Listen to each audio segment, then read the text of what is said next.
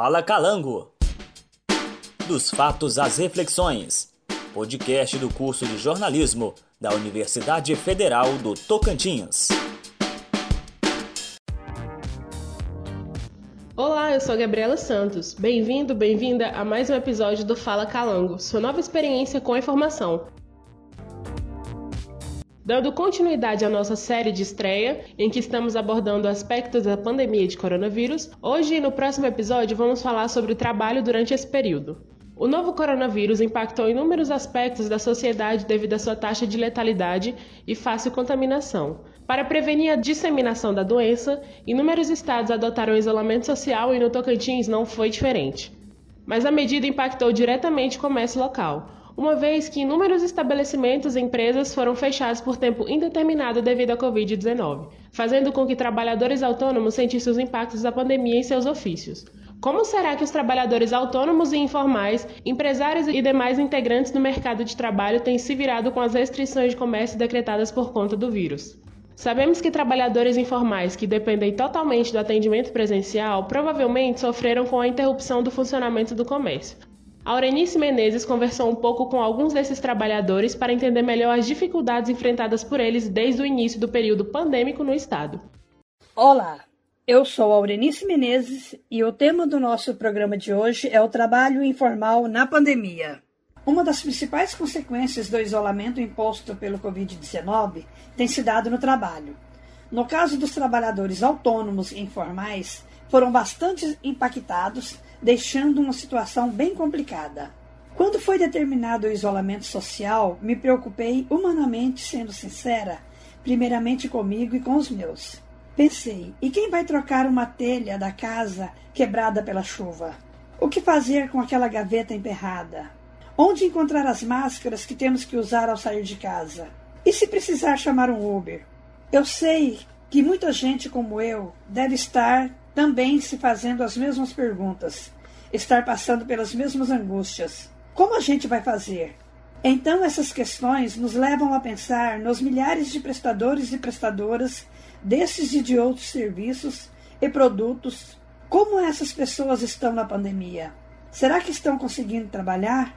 Muitos vivem apenas do trabalho informal e dependem exclusivamente da venda de seus produtos ou serviços tendo que seguir todas as medidas de higiene e segurança impostas pelas autoridades da saúde.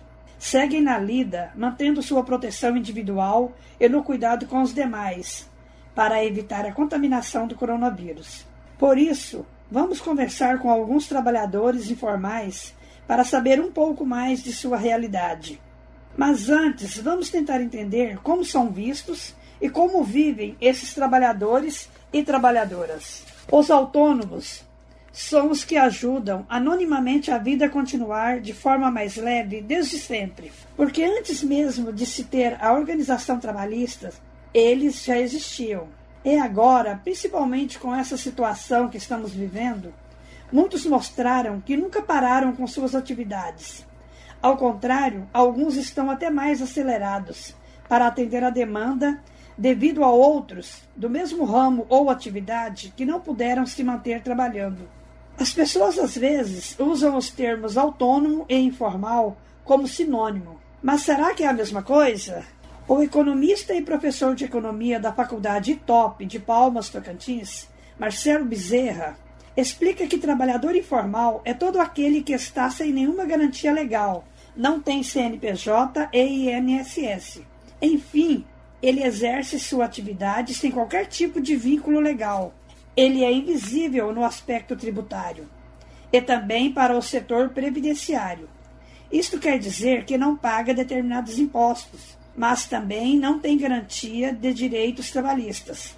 Já o trabalhador autônomo é muito similar. Quando ele presta algum serviço, paga o imposto sobre serviço, ISS. Bezerra destaca também que Trabalhador autônomo é a pessoa física que exerce atividade econômica por conta própria. Não tem vínculo empregatício, mas pode ter um contrato. E o trabalhador informal não tem vínculo, nem carteira assinada ou qualquer tipo de contrato. Fundo de garantia por tempo de serviço, FGTS, férias e 13º salário são os principais direitos que os profissionais com vínculo empregatício têm e que os autônomos não possuem. Então, a grande diferença entre o trabalhador informal e o autônomo, embora sejam muito parecidos, é que o autônomo, quando presta serviço, tem condições de emitir um documento formal de recibo como comprovante.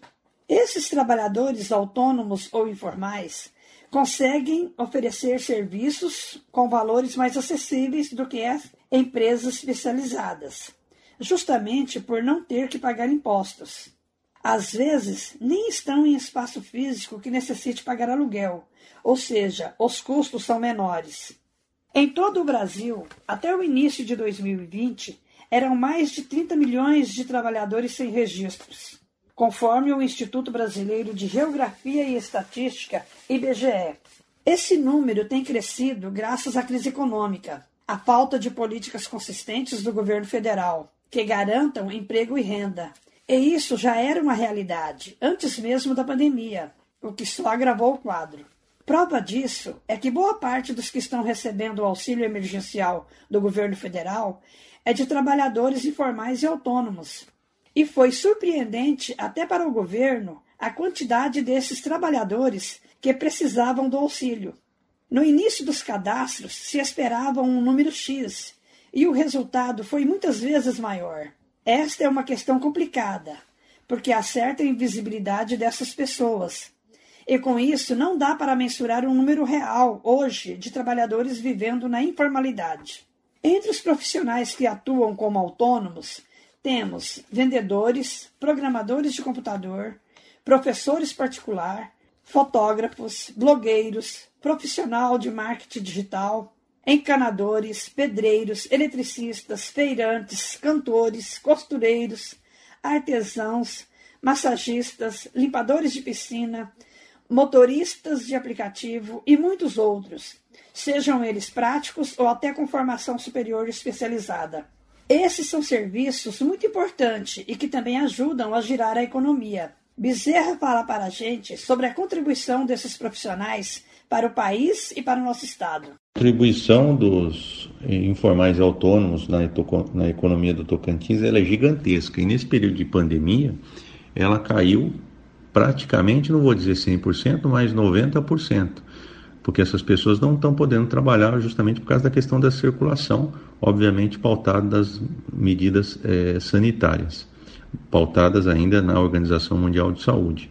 Então a redução foi drástica demais e essas pessoas estão sendo impactadas de forma muito acentuada, estão sendo salvas aí por algum aspecto pela, pelo Corona Voucher de 600 reais, mas elas têm grande importância na economia mesmo sendo é, de forma, mesmo não aparecendo, elas têm muita importância e sobrevivem em face disso.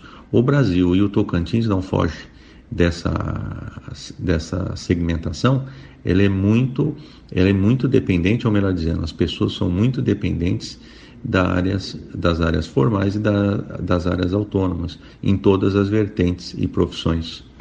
Podemos entender um pouco o aumento da informalidade no país com a matéria de Atila Matias, Trabalho Informal, no site Brasil Escola. A geração de trabalho informal é uma característica dos processos de transformação que o trabalho vem sofrendo ao longo dos anos. Essas transformações acontecem devido ao processo de globalização, com novos empregos, novas conexões, interatividade e praticidade. As causas desse tipo de trabalho são as mais variadas. Ele é uma realidade cada vez mais presente na sociedade, principalmente nos países emergentes. Por exemplo, invenção do computador, que deixou sem emprego as pessoas que eram habilidosas com as máquinas de escrever, os datilógrafos. Também as pessoas que saem de uma localidade em busca de regiões mais desenvolvidas e, ao chegar a esses locais, não possuem a qualificação exigida ou são vítimas de preconceito, xenofobia. Então não conseguem o emprego partindo para a informalidade. Causa social. Muitas pessoas não conseguem uma boa educação, escolarização, Por isso, não são qualificadas para uma vaga que leva ao emprego formal para garantir seu sustento e de quem mais depender delas. O comércio fechado também se torna um empecilho para eles neste momento, porque precisam adquirir materiais e produtos para seu pequeno negócio ou atividade. E ainda tem aquelas pessoas que, mesmo precisando dos serviços e dos produtos desses trabalhadores, têm medo do contágio do Covid vir através deles. E para a gente entender um pouco mais como este grupo de trabalhadores, que está se virando em tempos de pandemia, conversamos com alguns autônomos que estão conseguindo manter suas atividades, mesmo com muita dificuldade. Walter Santos, pedreiro, 58 anos, afirma que recebeu o auxílio emergencial do governo federal. Mas com os filhos desempregados, com quatro netos para ajudar a criar, a situação está muito difícil para toda a família. Ele se mantém na ativa, pegando todo o serviço que consegue, porque além dessa situação de crise, tem medo que ainda piore. Muito, muito, muito com medo da, desse trem, né? Dessa tal de pandemia. Mas até agora, do mesmo jeito, graças a Deus. Mas me preocupa muito, né? É, essa tal falta de serviço apareceu uma hora? Pelo, pelo que eu tô vendo, né? A coisa vai indo, vai indo até uma hora eu fico com medo das portas trancarem, né? Mas continua do mesmo jeito, por enquanto. Já João Paulo Calçado, engenheiro ambiental, 31 anos, que trabalha como prestador de serviço em uma empresa de consultoria ambiental e educacional em Palmas, disse que com a pandemia houve uma queda significativa nos trabalhos. Segundo ele, as empresas privadas, devido aos decretos das prefeituras, optaram por tirar suas licenças logo após o término do distanciamento social. Ele explica que os prefeitos também não buscaram licenças ambientais, pois não haverá temporada de praia, afirmando que eles direcionaram maior atenção ao setor de saúde nos municípios em combate ao Covid-19. Mas João Paulo segue desenvolvendo algumas das suas atividades em casa e nos conta um pouco como está dando esse trabalho em pleno isolamento social. Então, realmente, a pandemia ela meio que atrapalhou no nosso planejamento inicial com as prefeituras, realizar essas ações presenciais, principalmente com as escolas no eixo de educação ambiental, mas a gente adaptou o nosso cronograma, faz, dando prioridade para essas ações que dá para resolver por videoconferência, principalmente reuniões com secretários e com prefeitos e com os órgãos ambientais do Estado. Então, resolve, resolve tudo por videoconferência. E nos casos mais extremos que for preciso, necessário ir até o município resolver, eu fico disponível para o município, mas a nossa prioridade é tentar ao máximo resolver por videoconferência. Assim como João Paulo, que está fazendo seu trabalho em casa, os artesãos também estão passando por uma grande readaptação neste momento. Masilda Dias, que é artesã há mais de oito anos em Palmas, sempre trabalhou com acessório para mulheres e crianças. Se diz muito apaixonada pelo que faz ela explica que o artesão tem muita sensibilidade e por isso sempre procura novidades. Então, com a pandemia, surgiu a ideia de confeccionar máscaras, contribuindo com seu trabalho para a prevenção da doença e, ao mesmo tempo, para garantir uma renda extra. Com o decreto da obrigatoriedade do uso das máscaras, a demanda aumentou muito. E, segundo Mazilda, ela teve que trabalhar dia e noite para atender a grande demanda. Mazilda também fala como está o contato com o cliente e a entrega dos produtos neste momento de isolamento. E a questão do isolamento, né? Você não pode estar tá saindo para mostrar o seu produto. Você tem algo muito importante a seu favor, que é as redes sociais. E através das redes sociais você, você mostra seu produto, é, você, você expõe as peças que você tem, a pessoa olha, a pessoa consegue escolher aquilo que ela quer e a gente tem também como ferramenta é a, é a, entrega, né? Que a gente entrega na porta da pessoa, tem todo um cuidado para levar o produto até a pessoa. As histórias dessas pessoas que seguem trabalhando são também um contraponto para pensarmos que, mesmo em momentos de crise, há oportunidades e o quanto pode ser diferente a vida de cada um. Enquanto a nossa entrevistada Mazilda se reinventou, criando um novo produto, Léo Lima, que é montador de móveis e faz pequenos reparos, praticamente não teve nada da sua atividade de trabalho modificada. Ele segue, mesmo com a diminuição da sua produção, prestando os mesmos serviços. Segundo ele, nessa pandemia, vem se adaptando a tudo que está acontecendo e tentando gastar somente o necessário, visto que não se preparou para isso e que não conseguiu a ajuda emergencial do governo.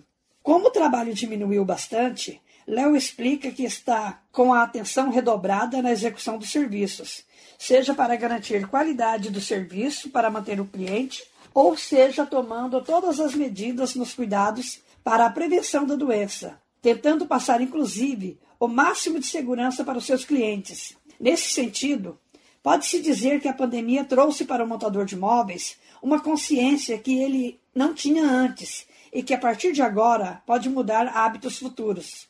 Vamos ouvir agora um pouco a história do Léo.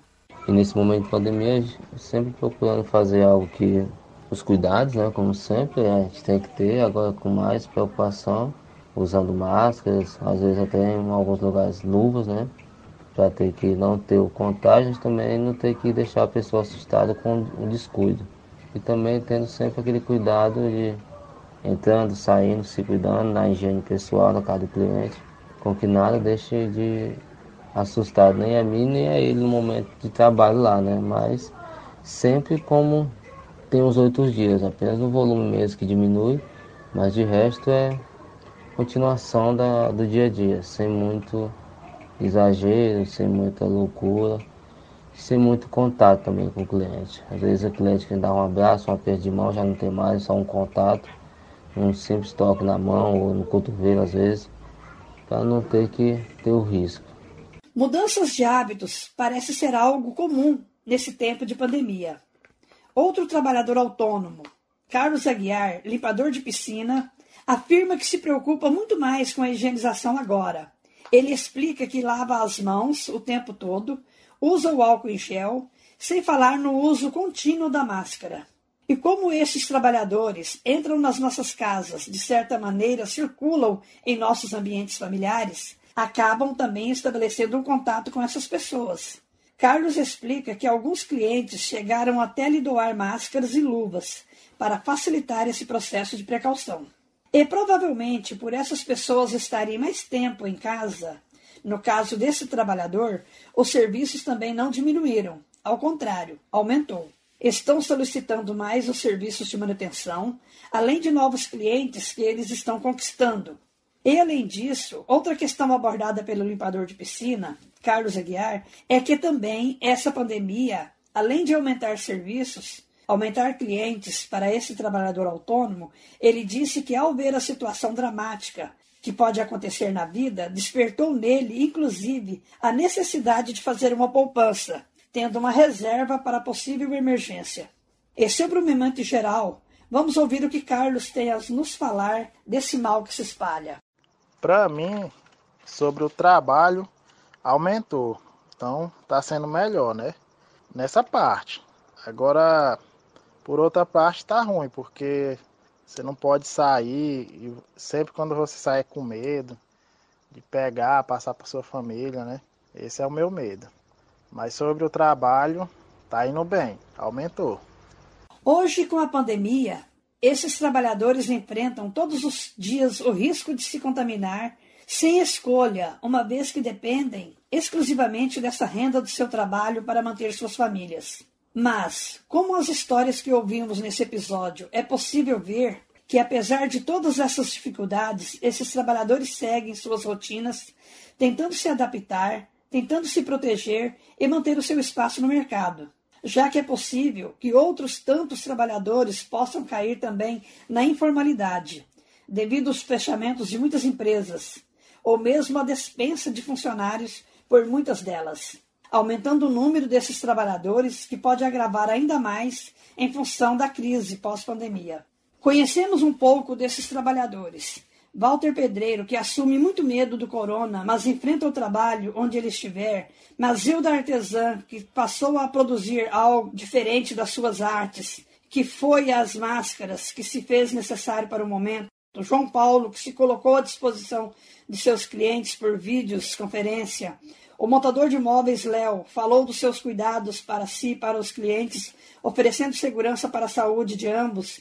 E o limpador de piscina Carlos, que vê com satisfação o aumento de trabalho e nos relata os cuidados ao sair e não voltar com o contágio para sua família. Todos esses personagens que aparecem aqui no nosso episódio de hoje, que contam das suas vidas e nos falam dos seus medos e como estão enfrentando o trabalho nesse tempo de coronavírus, nos levam a enxergar essas pessoas que muitas vezes para a gente parecem serem invisíveis. E ainda, o professor Marcelo Bezerra fala mais um pouco sobre como são vistos esses trabalhadores nos aspectos econômicos e sociais. Também citar que ela é na pandemia ela não não está tendo efeito, porque eles não a maioria não está trabalhando, a maioria, muitos estão, mas a maioria não. Mas ela é importante no aspecto para a economia do país, ela não é acaba não sendo interessante, porque são pessoas que não recolhem impostos é, diretamente, então nesse sentido o país perde. Mas analisando só pelo lado das pessoas, ela salva a lavoura, porque tanto o informal quanto o autônomo, até pelas condições, porque na realidade o autônomo e o informal, na sua grande maioria, trabalha de uma forma subhumana. É importante salientar isso, não só porque não tem benefícios, mas porque não aparece é, para a sociedade de uma forma realmente bastante clara. Entendemos que a pandemia é grave e temos que ficar em casa. O comércio já está sendo liberado aos poucos mas é fundamental mantermos ainda os cuidados da prevenção. Mas estamos falando, neste episódio, exatamente de pessoas que não podem cumprir totalmente o isolamento, autônomos e informais, que dependem de sua força de trabalho para ganhar a vida. Esse podcast também traz um pouco de visibilidade para essas pessoas, que desenvolvem uma série de trabalhos que muitas vezes parecem invisíveis à sociedade. Observamos que eles não falam muito das dificuldades, de medos, apesar de citarem essas situações que enfrentam. O foco maior ficou em como estão procurando garantir o seu lugar, tentando se adaptar, cuidando da saúde e como estão fazendo para seguir todo o protocolo de proteção recomendado pelos órgãos de saúde. Essas pessoas nos mostram que o brasileiro se reinventa de acordo com as necessidades que se apresentam. Vimos que o apoio emergencial que o governo tem a obrigação de dar nem sempre chega. E se chega, nem sempre é suficiente. Essas pessoas precisam é de um plano permanente de suporte às suas atividades, de incremento para financiamento, de facilidades de crédito, de formação e de tantas outras ações que podem motivar o autônomo, o dono do pequeno negócio, o trabalhador informal. Ficamos felizes em poder levar até o ouvinte histórias reais de pessoas que estão enfrentando a pandemia, que seguem tentando sobreviver. As histórias que ouvimos podem ser iguais a de tantos outros personagens, trabalhadores e trabalhadoras que, infelizmente, precisam driblar a ameaça invisível desse vírus para pagar suas contas, para viver. Falta, portanto, em nosso país mais do que apoio emergencial. Faltam políticas adequadas para incentivar o pequeno negócio e ajudar a mantê-lo, essa é uma luta que nossos bravos personagens deste podcast ainda precisam travar. Assim como os trabalhadores autônomos, o ramo dos eventos também sofreu com a pandemia do novo coronavírus. Inúmeros eventos que aconteceriam esse ano tiveram que ser adiados ou até mesmo cancelados para prevenir o contágio do vírus, uma vez que a maioria deles gera aglomeração de pessoas, algo que definitivamente não pode acontecer agora, né? A internet tem possibilitado a reinvenção de alguns eventos, trazendo para o ambiente virtual como foi o caso da Agrotim 100% digital, que foi realizada de 27 a 29 de maio. A Loislene Jacobina foi a fundo sobre esse evento e agora vai contar um pouco pra gente sobre a adaptação da Agrotins para o momento em que vivemos.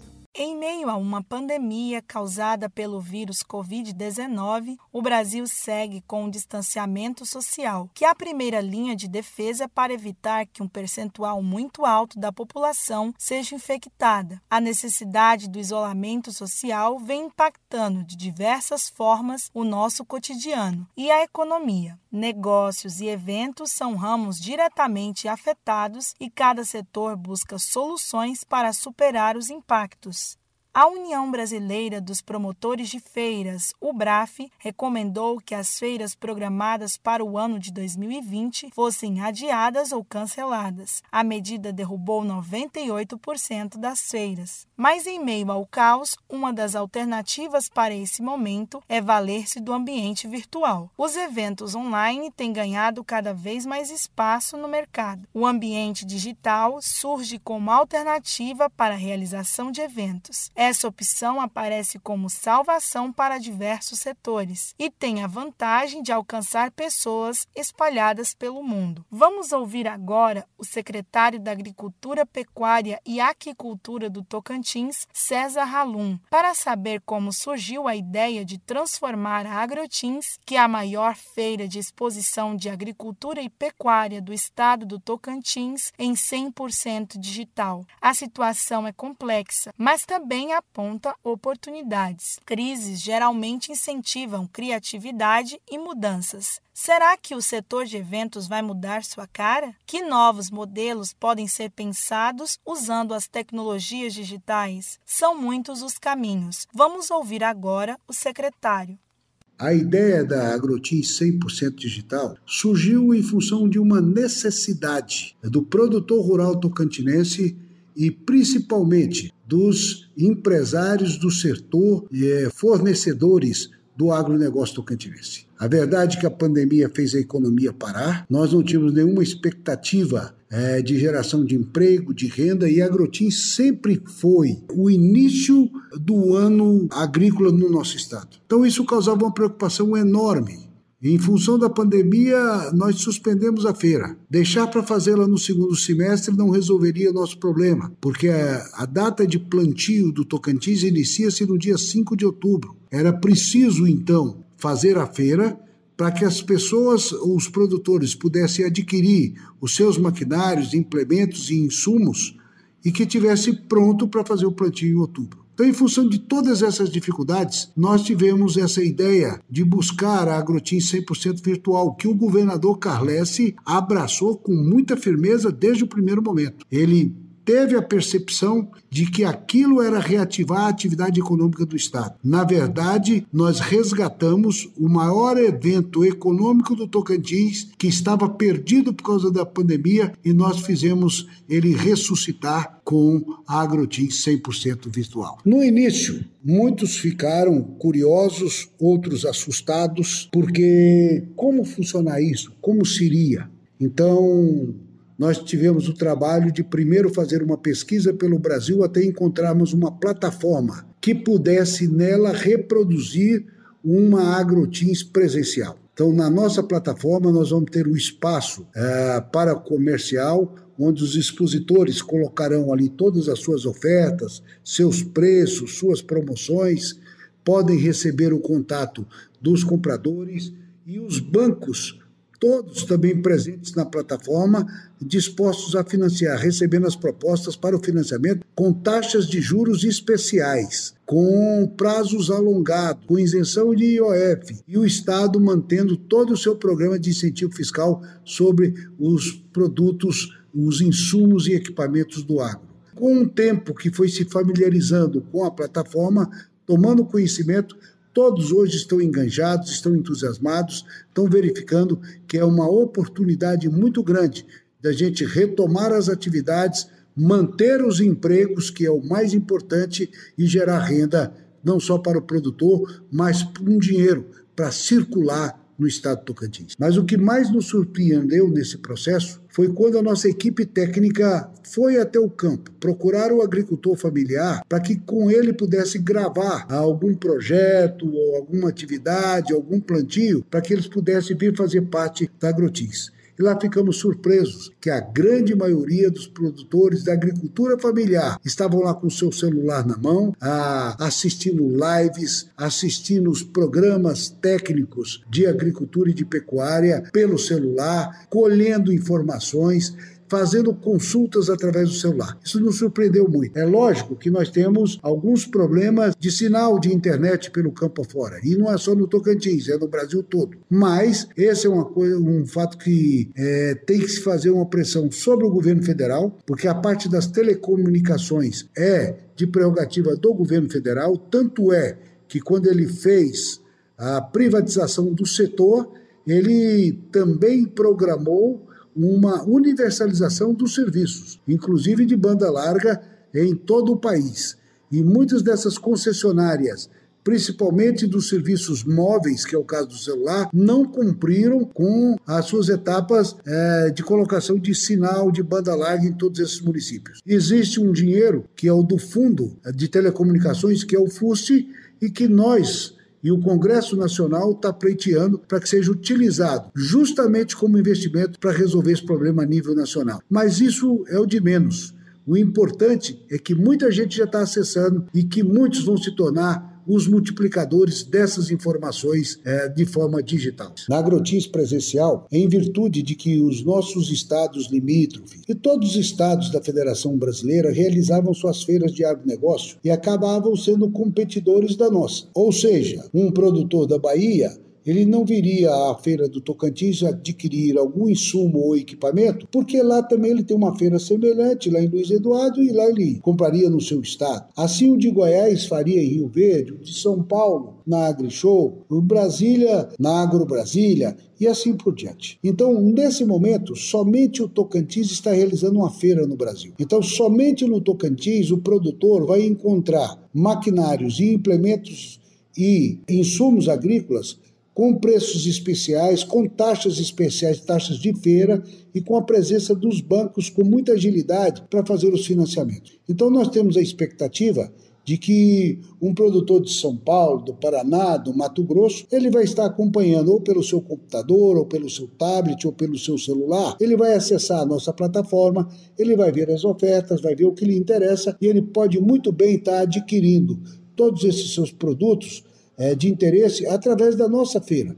Isso vai gerar um volume de negócios muito maior. Feira digital é a primeira do Brasil, então é tudo pode ser uma surpresa. Mas quando você observa as condições de mercado, o que essa pandemia fez, o que muita gente que acabou de vender a sua safra, a sua produção agora, está com dinheiro na mão, não sabendo onde vai comprar os seus insumos e seus implementos, é, eu acho que a oportunidade Tocantins fica muito grande e eu acho que a nível nacional também Tocantins está tendo uma divulgação enorme. E, portanto, o Brasil está olhando Tocantins.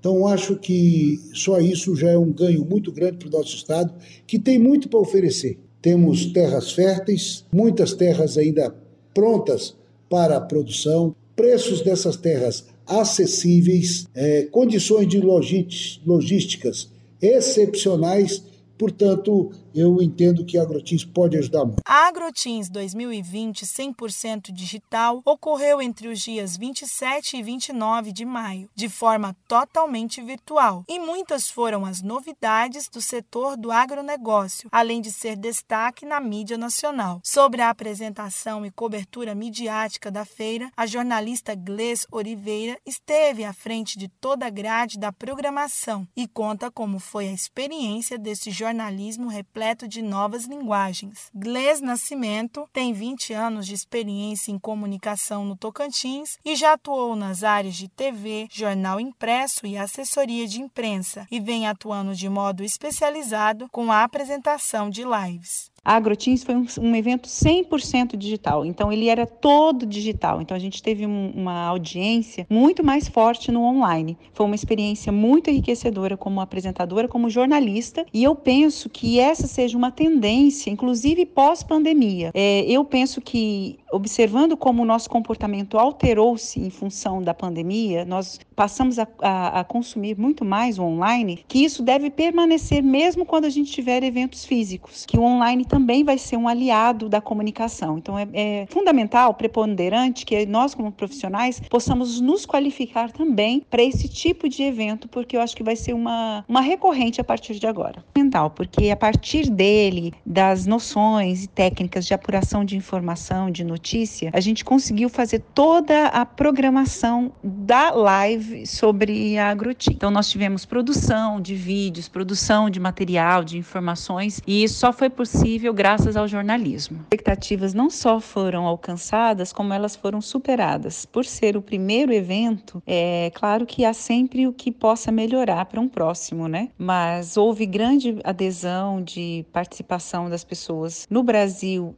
e no mundo, a gente teve participação de outros países, China, Portugal, parte da Europa, América Latina esteve presente, países ligados ao Mercosul, e também a participação dos estados próximos aqui, o Tocantins, os estados agrícolas, né? Houve uma grande adesão e a feira ainda continua, ela fica até o dia 26 agora de junho. Então a plataforma realmente foi bem visitada, está sendo ainda, muitas participações nos cursos. Tocantins saiu na frente, inovou, teve uma coragem de fazer um evento 100% digital e serviu de inspiração para outros estados que possam fazer o mesmo. Então, a Grutins com certeza foi um sucesso. Olha, pelos números que nós tivemos, foram três dias de ao vivo, né?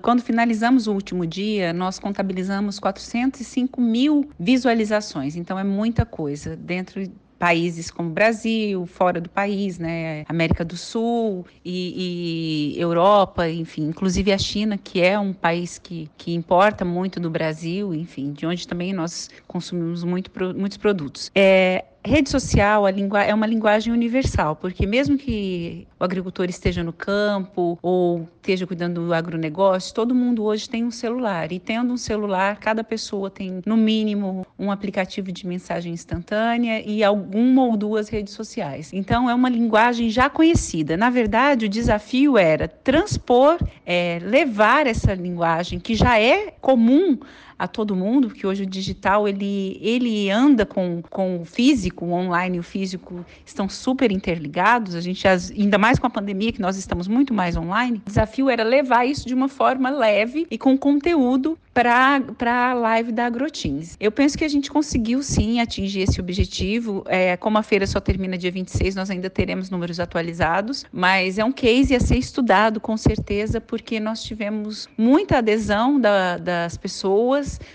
no online e tivemos uma participação grande nas redes sociais também, com hashtag, as pessoas mandando fotos de agrotins passadas. Então houve uma interação muito grande que é uma marca dos conteúdos online, né? A live ela é marcada exatamente por essa interação. É, como eu disse, há, um, há uma tendência mundial para isso e que eu penso que não deve acabar só agora quando acabar a pandemia. Então é uma coisa que deve persistir e, inclusive, abrindo uma possibilidade de mercado para os profissionais da comunicação. Nas projeções dos investimentos no campo para o ano de 2020, o Tocantins deve aumentar em relação ao ano passado a colheita de grãos em 657 mil toneladas para um total de 5 milhões e meio de toneladas, crescimento de 13,6% de acordo com as informações disponíveis no portal do Tocantins Governo do Estado. O diretor de Agrotecnologia, Tecnologias Sociais e Sociobiodiversidade, Fernando Garcia, da Secretaria da Agricultura, Pecuária e Aquicultura, explicou sobre o processo de organização da feira virtual, observando principalmente a necessidade dos expositores se adequarem às novas realidades desse formato digital. Os resultados se mostraram excelentes, né? Conseguimos muitos expositores participando e o campo do conhecimento foi também uma novidade que chamou muito a atenção, com a participação de muitos pesquisadores, palestrantes, levando informações técnicas aos produtores, às instituições de assistência técnica. Isso possibilitou a participação não só de pessoas aqui do estado, mas de todo o Brasil. É, com certeza é, era uma novidade, assim, a Aglutina 100%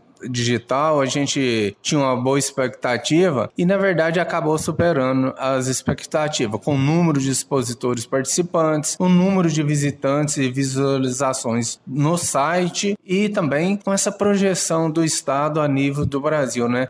Projetando o nome do Estado, as potencialidades e todas as informações aqui da região para todo o Brasil. Então, foi assim, a primeira feira do Brasil digital que no Tocantins começou começou a fazer. Em seguida, muitas instituições, estados também já estão propondo fazer, em função dos bons resultados, essa feira de forma digital. Essa participação eh, do produtor, realmente a feira é uma novidade, um novo formato. Para isso, a, a Secretaria da Agricultura, no, na parte de participação do produtor, são três pilares importantes: a parte da comercialização e a parte da capacitação técnica, né, o campo do conhecimento. E esse campo do conhecimento foi dividido em duas fases: na parte gravada, as informações técnicas dos palestrantes, e no formato ao vivo, com a participação de inúmeros pesquisadores, autoridade, trazendo é, informações importantes para o desenvolvimento do agronegócio. E a gente é, sabe que é, realmente é uma novidade. Mas aí o produtor também, ele está, é, no momento atual, ele está vendo é, é, que é importante ele se adequar à nova realidade. Né? É, a transferência de, de tecnologia de forma virtual, ela veio para ficar. Muitas instituições já estão trabalhando dessa forma, com transferência de tecnologia. E isso aí mostra que o produtor está buscando se adequar. Ele, por exemplo, ele se associa ao filho, vai fazendo essa interação junto com a família e participando da feira. Então, é, a gente viu o que superou as expectativas de forma muito positiva a participação do produtor na feira. É, no início da, é, antes da gente iniciar o processo da feira, nós a Secretaria da Cultura, é, o secretário é, César Halum convocou reunião com alguns expositores,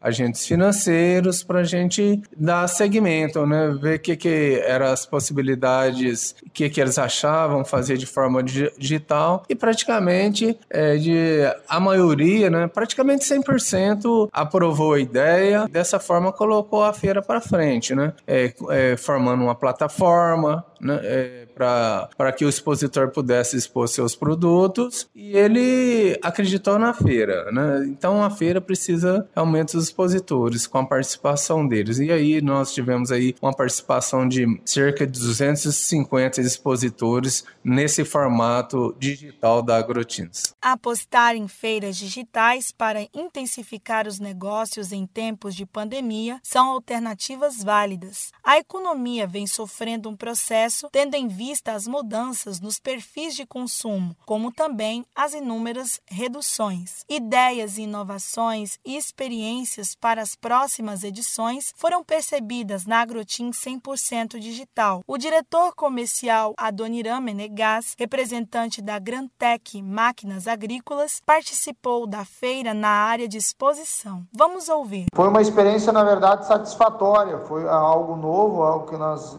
no começo estávamos desconfiados, depois nos, nos acostumamos com a ideia e com a inovação e o mundo que gira e que tem que estar atualizado. Então foi uma experiência para mim satisfatória, gerou um clima de negócios no estado. Então eu acredito que foi de grande valia aí é, esse teste da Agrotim 100% digital. O mundo vem mudando, a tecnologia está aí cada dia mais presente na vida de todo mundo. Então, o, positivo para mim foi o teste e o clima gerado. Algumas desvantagens seriam: é, não gerou nem perto o que gera de negócios a, a agrotins presencial, não tem o olho no olho que a Grantec gosta de, de ter junto ao cliente. Então a gente não pôde é, mostrar em massa ou em loco os nossos equipamentos. Então, a confraternização que gera na agrotins presencial também não acontece na digital. Quanto às nossas expectativas, elas de certa maneira foram alcançadas. Nós saberíamos que não teria o mesmo apego da, pre, da presencial, né? Mas, no geral, a expectativa foi alcançada. Foi exatamente o que eu tinha projetado antes do evento. Já pensou como será o cenário futuro do mercado de eventos quando a pandemia do coronavírus der uma trégua? Marcele Félix, responsável pelo atendimento ao núcleo Contas Públicas da agência de marketing Public, explica sobre as transformações que estão vindo por aí e antecipa as tendências para o setor. Sobre o futuro da feira de negócios, nós, como agência de publicidade, a gente teve uma procura muito grande de outras empresas e até outros setores interessados em entender como a feira de negócios aconteceu na Agrotim 100% digital, porque dentro da plataforma da Agrotins tinha um espaço que eram estandes virtuais, onde as marcas entravam, faziam, compravam seu espaço, elas entravam e alimentavam a sua página, colocando as suas ofertas, os seus contatos, disponibilizando a sua equipe de atendimento. Isso abriu muito a mente de outras marcas e de outros setores para as feiras de negócios. O que é o futuro? O digital, ele propicia que os negócios sejam feitos de qualquer lugar do mundo. Então eu posso estar aqui no Tocantins, mas eu quero comprar grãos no Paraná um bom atendimento, uma boa ferramenta de comunicação digital, uma boa plataforma, um bom atendimento, que também é preciso ter um preparo para isso, um bom atendimento comercial, hoje em dia é fundamental. E os negócios eles podem ser muito bem transportados para o meio digital 100%. A pandemia, infelizmente, né, a pandemia tem seus seus momentos tristes e trágicos, mas ela abriu os olhos das pessoas a essa possibilidade em que outros mercados fora do Brasil e outros mundos isso já é uma realidade, aqui no, no Brasil ficou mais claro para todo mundo. Ficou muito claro que a pessoa pode ter sim a sua loja física, mas ela pode ter sim o seu ambiente completamente digital. E fica muito, ficou muito claro que os ambientes digitais eles não são difíceis hoje de se criar, né? Foi do tempo de que, que criar um site era uma coisa muito difícil. Hoje existem as plataformas prontas, que é muito fácil, e as pessoas precisam fazer seus treinamentos, fazer suas adequações. Mas o futuro das feiras de negócio, provavelmente elas vão ganhar um braço muito forte no digital. Bom, o cenário esperado depois da pandemia é um cenário muito forte com o digital hoje em dia. Eu acho que ficou muito claro para todos nós, assim, tanto da agência, tanto da parte jornalística da agência, quanto para o próprio cliente, né, que é do mundo agro, ficou muito claro que o futuro depois da pandemia é um futuro mais digital.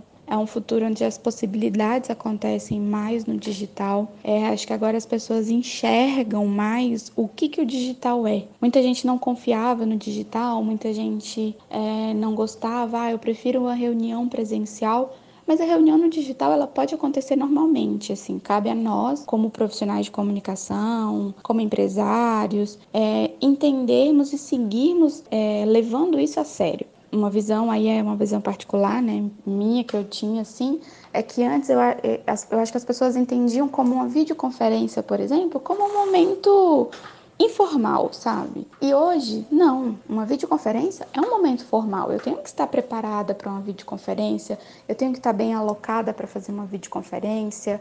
É, a reunião de trabalho ela pode acontecer de qualquer lugar, da minha casa, do escritório, seja lá de onde eu estiver. O que importa é o conteúdo que a gente vai debater ali, é o conteúdo que a gente passa. Então, eu acho que depois da pandemia, tanto os empresários como as agências de publicidade, elas vão pensar mais na comunicação de forma totalmente integrada, né? Que a gente fala o off e o on.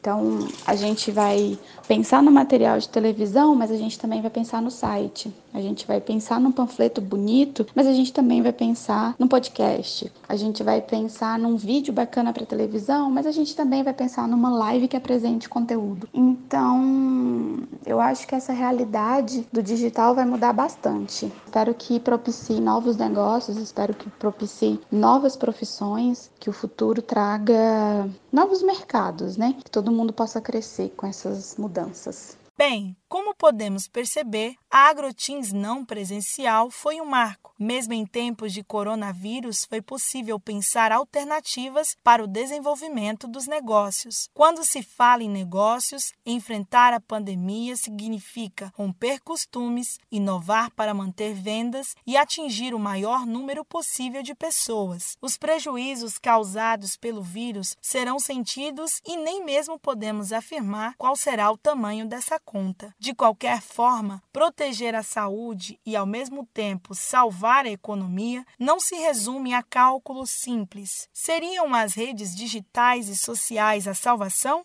Pelo que podemos acompanhar nas redes, os empresários estão se adaptando ao mundo da entrega em casa, dos pedidos online em todas as áreas, de restaurantes e supermercados, de lojas de calçados a cosméticos. Tudo se vê em oferta nos mais variados canais digitais. Agora, feiras de negócios online são de fato um desafio. De acordo com os apontamentos do jornal Valor Econômico, os investimentos realizados no mercado das feiras de negócios realizados em São Paulo são superiores a 300 bilhões de reais, um número considerável. Em virtude da pandemia, segundo o portal de destaques Feiras do Brasil e a UBRAF, mais de 1.445 eventos foram alterados no país, 385 adiados sem data prevista e 352 cancelados o portal Mercado e Eventos aponta um impacto de 80 bilhões de reais na economia, apenas considerando os eventos cancelados no primeiro semestre de 2020. O Brasil movimentou com feiras, traçando um balanço anual, o equivalente a 4,6% do PIB nacional no ano de 2019, de acordo com o portal de notícias Panrotas. Isso prova que é um grande mercado e que envolve diversos profissionais. A questão é que, de agora em diante, parece que tudo vai ser diferente, com ou sem vírus. A experiência da Agrotins nos mostra que é possível repensar modelos e até baratear custos. Mas fica aquela pergunta básica: e as relações? As trocas, o contato tão importante para as pessoas que estão em um mesmo mercado. Será que isso faz falta? Vamos aguardar os próximos capítulos para ver os rumos que as feiras de negócios vão seguir pós-pandemia. Loislene Jacobina, para o Fala Calango. E esse foi o segundo episódio do Fala Calango com o tema Trabalho em Tempos de Pandemia. Curtiu o assunto? Gostou das entrevistas? Então fica ligado que no próximo episódio vamos continuar com a nossa reflexão sobre o trabalho em tempos de pandemia. Até o próximo episódio. Fala Calango! Dos fatos às reflexões. Podcast do curso de jornalismo da Universidade Federal do Tocantins.